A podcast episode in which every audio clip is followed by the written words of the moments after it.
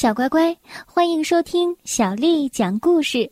我是杨涵姐姐，今天杨涵姐姐继续为你带来好听的故事。我们来听《精灵历险记》的第二集。上集我们说到，不擅长上体育课的弗朗索瓦正在发愁，即将到来的体育课他将如何面对呢？这时，从草丛里出现了一只小精灵。弗朗索瓦和小精灵就这样互换了身体，而小精灵在体育课上的表现令老师和同学大吃一惊。这样的状况究竟能够维持到什么时候呢？我们接着来听《精灵历险记》的第二集。体育课很快就结束了，这次上课真的像是在做梦一样。同学们看到弗朗索瓦做了好几个漂亮的空翻，还在双杠上表演了好几个转体动作。我自己从来没有想过自己的身体可以表现的那么棒。看到我这么厉害，罗宾的脸色都变了。小精灵弗朗索瓦走到了长凳旁边来穿外套。这时我惊奇的发现，班上几乎所有的同学都围了过来。大家都非常好奇，问小精灵弗朗索瓦怎么突然有这么大的进步。罗宾的好朋友如乐还过来邀请弗朗索瓦一起加入他所在的足球队，和他们一起在下午的课间活动的时候踢球呢。小精灵弗朗索瓦都没有和我商量，就答应了他们的请求。小精灵弗朗索瓦成为了大家的焦点。他非常的开心，于是给大家讲了一个笑话。你们听说过两只蜗牛的故事吗？呵，不知道吧？我讲给你们听。从前有两只蜗牛在海边散步，突然他们遇到了一只鼻涕虫。快走！其中的一只蜗牛喊道：“我们走到了一个裸体的沙滩。”糟了糟了，应该让小精灵弗朗索瓦闭嘴了。我可从来没有讲过这样的笑话，我从来都是尽力不让大家注意我，即使我知道答案，也从不在班上发言。但是令我吃惊的是，大家都觉得这个笑话有趣极了，而且也没有人怀疑到今天的弗朗索瓦有什么不对劲儿的地方。我隔着口袋拍了拍弗朗索瓦，好让他记得把我们的身体交换回来。于是他去厕所把那顶绿色的帽子翻过来。一分钟之后，真正的我从厕所里走了出来，回到了自己的身体里。我终于松了一口气，接着把小精灵放到了口袋里。两个同学问我：“哎，弗朗索瓦，你要再给我们讲个笑话吗？”哦，不了，呃，但是我答应你们，明天，明天的时间我再给你们讲。我边回答边让自己努力的对他们做一个微笑的表情。我被迫变成了同学们眼中的明星人物，但是我发现这也没有那么令人讨厌的。现在我要做的就是不能让大家失望。十一点半的时候。我和小精灵巴诺比一起离开了学校，回家去吃午饭。走到公园的时候，我把它放在草丛里。我对他说：“嘿，谢谢你今天上午帮了我大忙，但是今天下午我要和同学们一起踢球，你能再帮我一次吗？”小精灵看起来非常的开心，他对我说。我很愿意，那我们一点半在这里集合吧。我们下午一点半会合之后，巴诺比念了他的咒语，我就又变成了小不点儿。小精灵问我：“我们下午要做什么？”先是作文课，我会帮你思考题目的。不用了，我在精灵学校的时候，作文写的可好了。小精灵一口气跑到了学校，他非常轻松的混到了同学们当中，完全不像是我平时的做法。他还在罗宾的背上狠狠的拍了一下，大叫道：“你好，蚯蚓！”吓了罗宾一大跳。上课了，小精灵迅速的从我的书桌里拿出了文具。老师在黑板上写道：“请讲述一次让你感到愉快的经历。”小精灵弗朗索瓦拿起笔，小声的说道：“啊，太简单了。”他开始在我的作业本上写起了密密麻麻的小字。一小时以后，下课铃声响了。小精灵弗朗索瓦从椅子上跳了起来，向如乐的位置走去。他欢呼道：“我准备好踢球了，对方的球队就等着被我们打败吧！”课间活动的时候，小精灵弗朗索瓦在球场上非常的兴奋，他进了三个球。我在口袋里快要被他晃晕了，但是这种感觉实在是棒极了。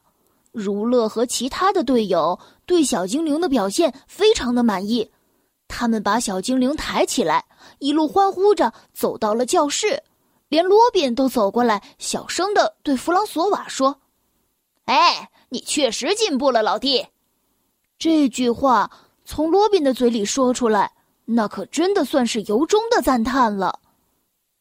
如乐提议说：“明天我们接着踢吧。”小精灵弗朗索瓦信心满满的说：“没问题，我们要进行一场激烈的比赛。”就这样，我们回到了教室。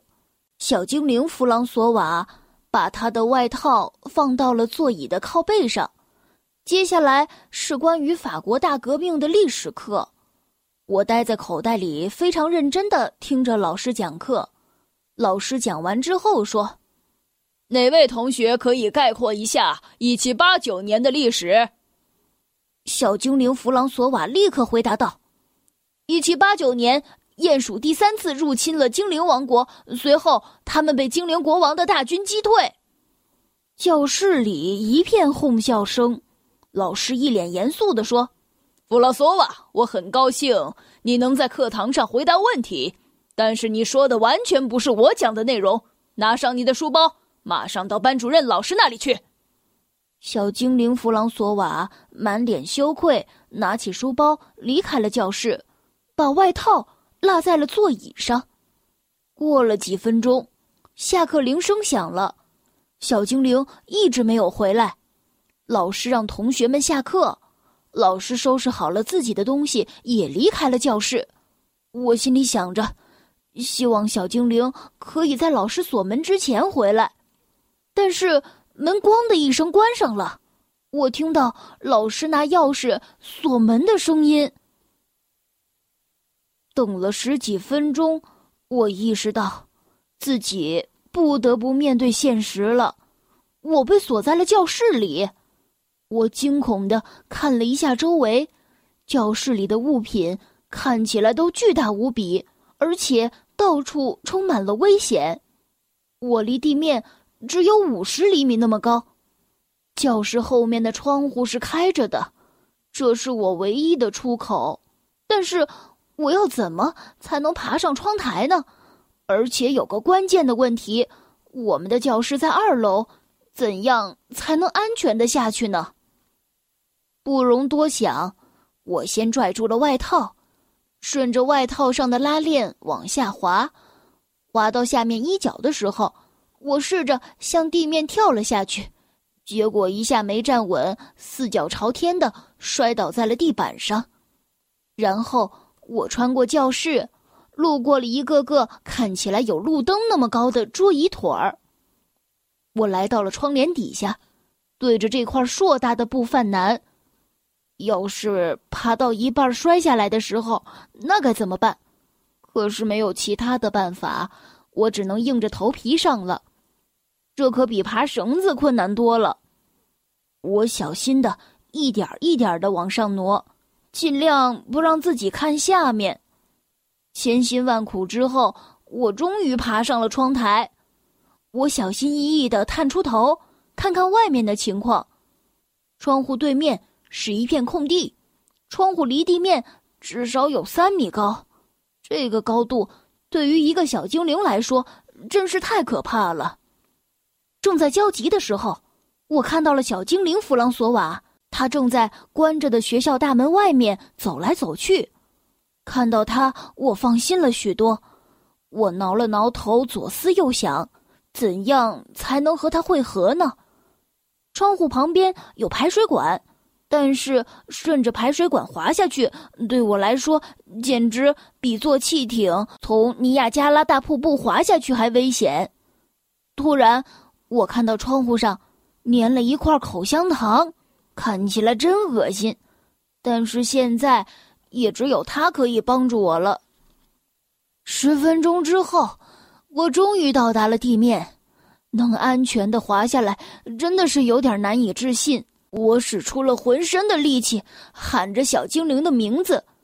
他一见到我，便开心的叫了起来。在我离小精灵只有几米远的时候，他突然向我喊道：“嘿，小心猫！”我侧头一看，门卫爷爷的猫正舔着嘴巴向我走过来。我顿时吓得浑身发抖。小乖乖。《精灵历险记》的第二集，今天就为你讲到这儿了。弗朗索瓦和小精灵究竟还可以配合的那么好吗？接下来的事情会顺利吗？小乖乖，今天的故事就为你讲到这儿了。如果你想听到更多的中文或者是英文的原版故事，欢迎添加小丽的微信公众账号“爱读童书妈妈小丽”。接下来又到了我们读诗的时间了。今天为你读的是袁枚写的《所见》。所见，袁枚。牧童骑黄牛。歌声振林樾，意欲捕鸣蝉。忽然闭口立。所见，袁枚。牧童骑黄牛，歌声振林樾，意欲捕鸣蝉。忽然闭口立。所见，袁枚。牧童骑黄牛，歌声振林樾，意欲捕鸣蝉。忽然闭口立。